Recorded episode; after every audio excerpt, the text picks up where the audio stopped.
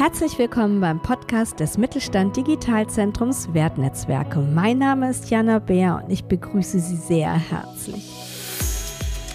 Weiter geht es mit unserer Reihe, in der wir Ihnen die Wertschöpfungslabore bzw. Standorte des Mittelstand Digitalzentrums vorstellen. Diesmal spreche ich mit Thomas Wagner, Standortleiter in Wuppertal. Und wir sprechen vor allem über Kreislaufwirtschaft. Wir klären im Gespräch, was Kreislaufwirtschaft ist, wie mittelständische Unternehmen erste Schritte in Richtung Kreislaufwirtschaft gehen können und dann stellt uns Thomas Wagner auch noch Best Practices aus dem Mittelstand vor. Am Schluss gehen wir auch noch auf die Frage ein, was eigentlich nachhaltige Digitalisierung ist. Viel Spaß beim Podcast.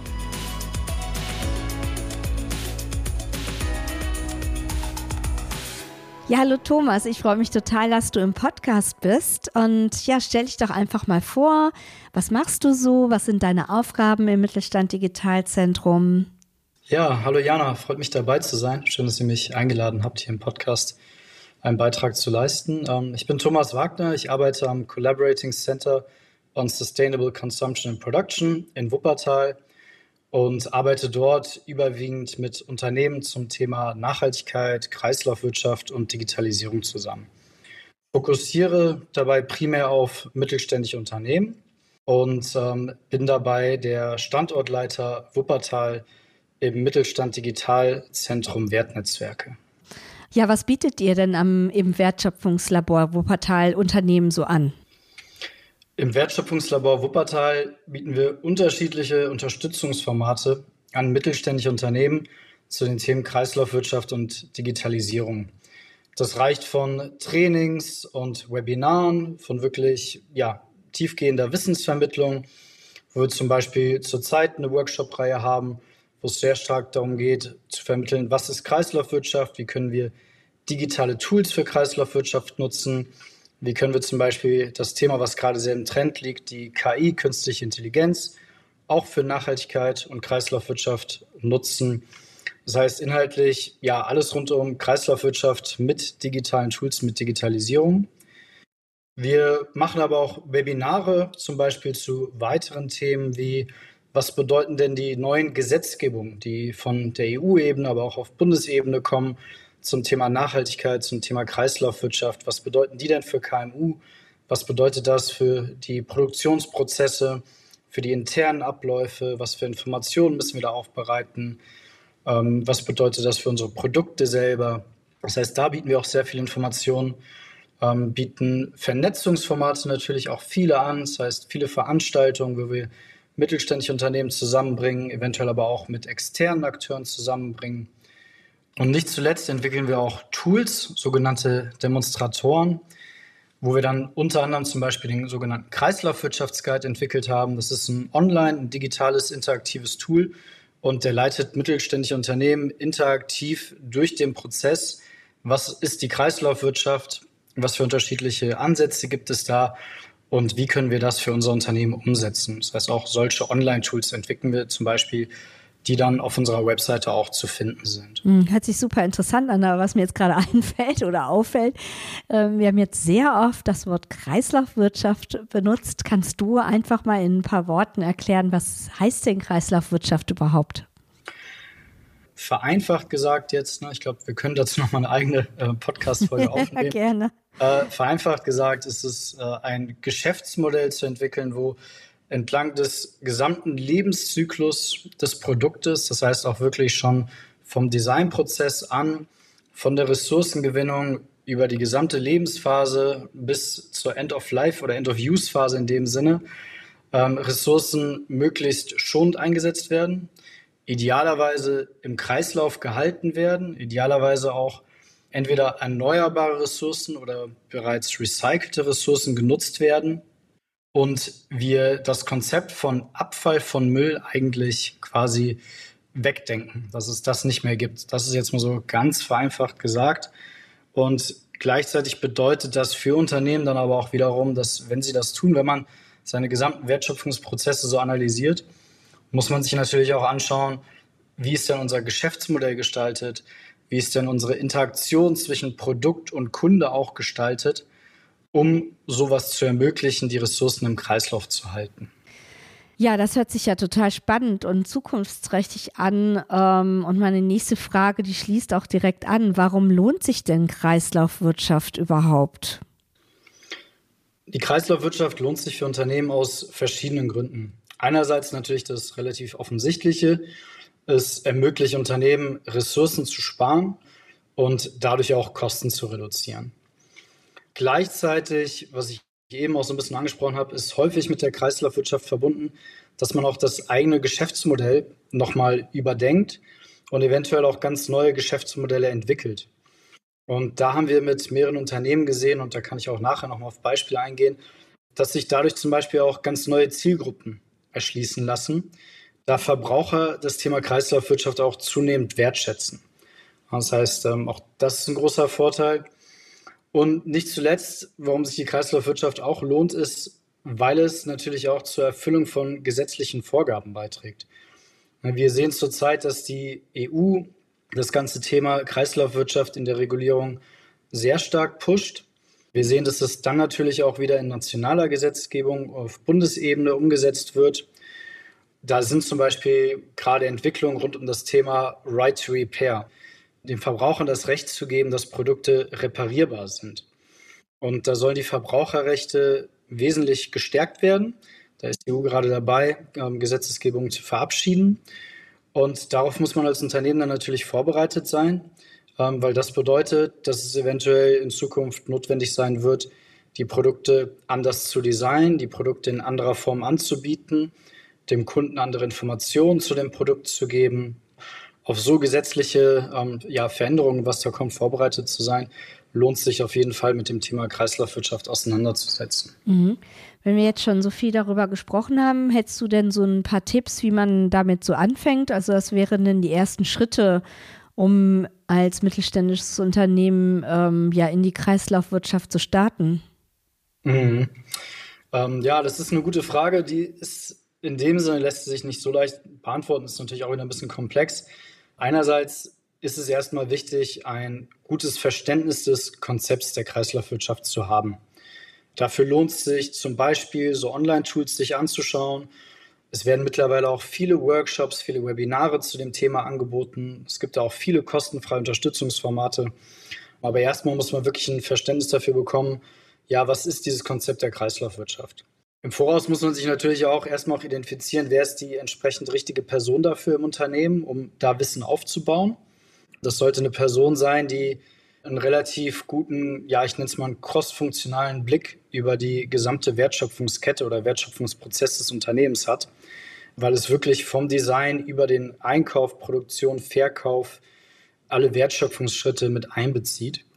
Und wenn man dann Verständnis für die Kreislaufwirtschaft bekommen hat, geht es eigentlich in dem Punkt, auch wieder ne, so ein bisschen vereinfacht gesagt, dass man eine Analyse der eigenen Wertstoffströme und des eigenen Geschäftsmodells entlang des Wertschöpfungsnetzwerkes durchführen muss, um zu verstehen, wo sind einerseits die, ich nenne es mal die, die Problemfelder, ne, das heißt, wo Ressourcen nicht im Kreislauf äh, gehalten werden, wo es eventuell nicht erneuerbare Ressourcen sind, oder aber auch, wo sind die Potenziale. Mhm. Genau, und ähm, wie gesagt, was ich da auf jeden Fall empfehlen kann, ist, ähm, sich Tools wie zum Beispiel den Kreislaufwirtschaftsguide anzuschauen oder aber ähm, in den Austausch zu gehen mit, mit unterschiedlichen Organisationen, die da auch Unterstützung anbieten. Mhm. Also den kann ich ja auch in den Show Notes auch nochmal verlinken. Mhm. Dann kann man ja schon mal einen Blick drauf werfen. Ähm, du hattest ja vorhin gesagt, dass du uns noch Beispiele vorstellst. Was wäre denn so ein Best Practice für Kreislaufwirtschaft im Mittelstand? Mhm. Ich bin immer vorsichtig mit Best Practice. Wir haben angefangen, es mal Good Practice zu nennen. Okay, gut. Äh, weil wir irgendwann herausgefunden haben, dass es bei Best äh, dann doch immer wieder irgendwas zu finden gibt, wo man natürlich doch nochmal Optimierungsmöglichkeiten hat. Aber um ein Good Practice Beispiel zu nennen, ähm, wir haben mit einem Unternehmen zusammengearbeitet, die heißen FontOff und die stellen Rucksäcke her für unterschiedliche Zielgruppen, die haben unterschiedliche Marken. Ähm, das heißt, die haben einerseits Rucksäcke für Schulkinder, also Schulrucksäcke, haben aber auch mehr so Lifestyle-Marken und haben aber auch äh, Rucksäcke für den, fürs Büro, in dem Sinne für den Arbeitskontext. Und ähm, was die machen, und das ist ein schon sehr, sehr toller äh, Kreislaufwirtschaftsansatz, ist, dass die, die Rucksäcke zum großen, sehr großen Anteil aus recycelten PET-Flaschen herstellen. Genau, das heißt, das gesamte Material ist ähm, recyceltes Material. Die achten natürlich auch sehr auf die Arbeitsbedingungen in der Wertschöpfungskette, was auch sehr, sehr wichtig ist. Und das ist schon mal ein gutes Beispiel für die Kreislaufwirtschaft. Was wir dann nochmal mit denen gemacht haben, ist in einem, in einem Projekt mit ihnen, welches auch auf der Webseite nochmal dokumentiert ist auf unserer Webseite, das kannst du vielleicht auch in die Shownotes packen. Ja, genau. Ähm, ist, dass wir uns gemeinsam mit ihnen die Frage gestellt haben, wie lange wird denn so ein Rucksack genutzt? Wenn er nicht mehr genutzt wird, was passiert mit dem Rucksack? Und haben da festgestellt, um das jetzt mal ganz kurz zu fassen, dass die Rucksäcke teilweise nur ein, zwei Jahre genutzt wurden, relativ kurz, dass sie dann teilweise noch in einem guten Zustand waren, in dem man sie noch hätte nutzen können. Und dass sie häufig entweder im Schrank oder auf dem Speicher landen und häufig nicht weiterverkauft werden und aber auch nicht recycelt werden. Genau. Gleichzeitig haben wir festgestellt, dass die Rucksäcke auch nicht recycelbar sind und ähm, sind dann mit denen in ein Projekt gegangen, wo wir einen Ansatz entwickelt haben, gemeinsam mit FontOff zu sagen, kann FontOff einerseits Nutzer incentivieren, die Rucksäcke länger zu nutzen, sie auch reparieren zu lassen, sie eventuell weiter zu verkaufen, wenn man sie selber nicht nutzen will, damit sie wenigstens noch das Material länger genutzt wird oder aber, dass Fontoff eventuell die Rucksäcke auch zurücknimmt und selber einen Second-Hand-Markt aufbaut. Und ähm, genau, da ist Fontoff jetzt gerade intern dabei, das Projekt weiterzuentwickeln, genau da unterschiedliche Ansätze dann in Zukunft anzubieten. Ja, es hört sich super an, ja. Wie sieht es denn mit nachhaltiger Digitalisierung aus, wenn man jetzt mal davon ausgeht, dass das die größere Schwester ist? Kannst du einmal mir erklären, was ist denn nachhaltige Digitalisierung eigentlich? Ja, die nachhaltige Digitalisierung ähm, ist in den letzten Jahren ja auch ne, zum gewissen Trendbegriff geworden.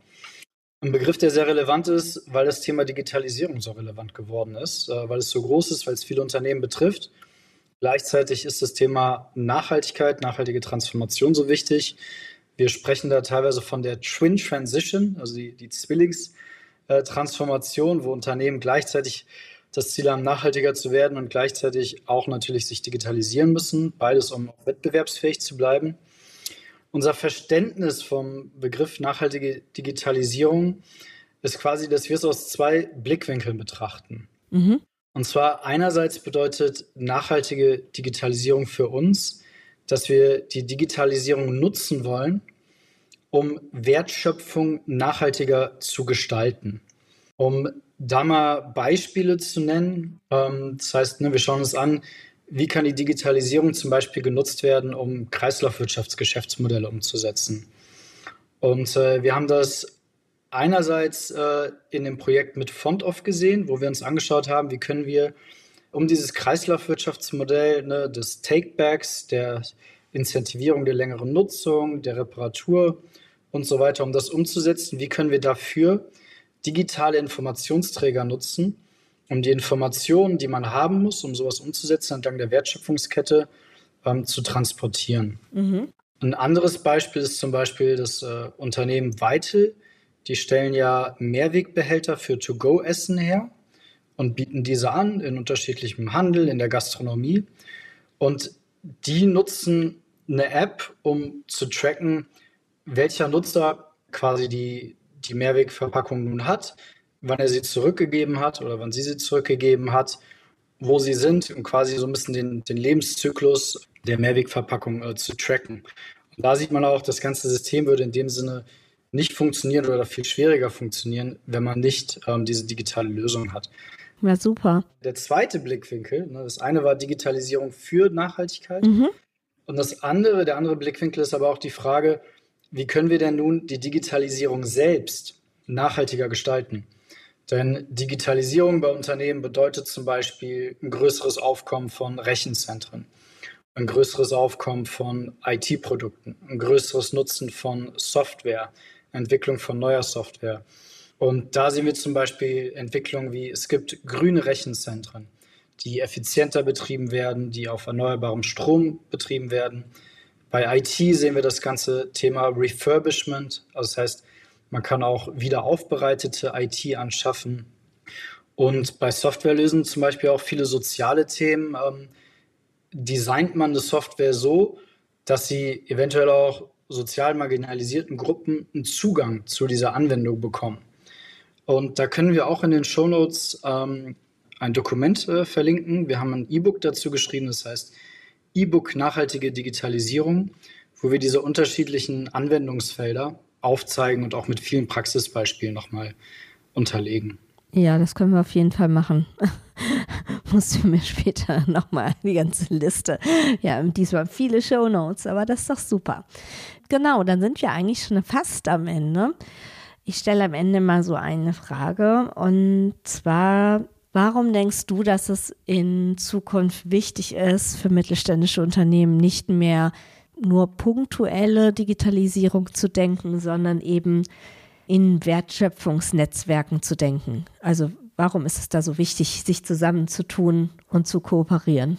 Ja, ähm, wir haben das gerade bei dem Thema Kreislaufwirtschaft ähm, in den letzten Jahren sehr, sehr stark gesehen, wenn wir mit Unternehmen zum Thema Kreislaufwirtschaft gearbeitet haben. Es geht ja darum, Produkte entlang des gesamten ja, Lebenszyklus zu verstehen. Ähm, das heißt, ich muss auch verstehen, wie designt mein Zulieferer seine Produkte, welche Komponenten dann in meinen Produkten wiederum sind. Wie nutzt mein Kunde die Produkte? Ist mein Produkt überhaupt recycelbar?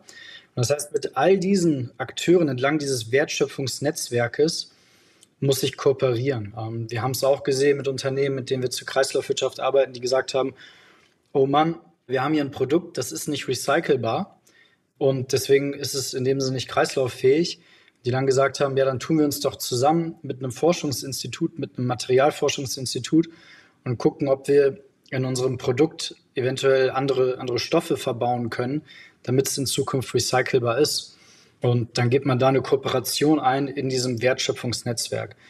Das heißt, äh, Fazit ist, die, die Kreislaufwirtschaft kriegen wir nur in Kooperation in einem Wertschöpfungsnetzwerk umgesetzt und kein Unternehmen alleine quasi schafft es das, das zu stemmen. Mhm. Schauen wir, dass wir mit unserem Digitalzentrum da unseren Beitrag leisten. Und ich danke dir für dieses äh, schöne Interview und informative Interview. Ich bedanke mich dabei gewesen zu sein und freue mich darauf, äh, wenn Hörer und Hörerinnen sich an uns wenden und da mit uns in den Dialog gehen und wir da eventuell auch weiter Unternehmen unterstützen können. Ja, genau. Apropos, da fällt mir jetzt gerade noch ein, wir haben doch so eine tolle Veranstaltung am 25.04. Die haben wir jetzt schon zwei, dreimal hier beworben. Aber ich werde nicht müde. Genau, 25.04. in Hagen auf dem Campus äh, an der Fernuni in Hagen. Und unter anderem ist, glaube ich, auch Kreislaufwirtschaft ein Thema. Genau, da genau. ist auch der Tim Breker, mhm. der, der Gründer und Geschäftsführer von Weitel. Und er hält eine Keynote, wo er nochmal viel besser als ich das gerade gemacht habe, ähm, das Geschäftsmodell und die digitale Lösung, die dahinter steht, äh, erläutern wird. Ja, gut, dann danke. Danke dir. Tschüss. Und hier noch einmal ein friendly Reminder zu unserer Veranstaltung am 25.04. in Hagen auf dem Campus der Fernuni. Dort gibt es nicht nur einen interessanten Vortrag zum Thema Kreislaufwirtschaft, sondern auch zu anderen Trendthemen der Digitalisierung, zum Beispiel wie JetGPT, Metaversum oder auch künstliche Intelligenz. Wir freuen uns auf Sie und Sie finden den Link zur Veranstaltung in den Show Notes. Und ich danke Ihnen wieder einmal, dass Sie zugehört haben. Ich freue mich schon aufs nächste Mal und sage einfach bis dann. Tschüss.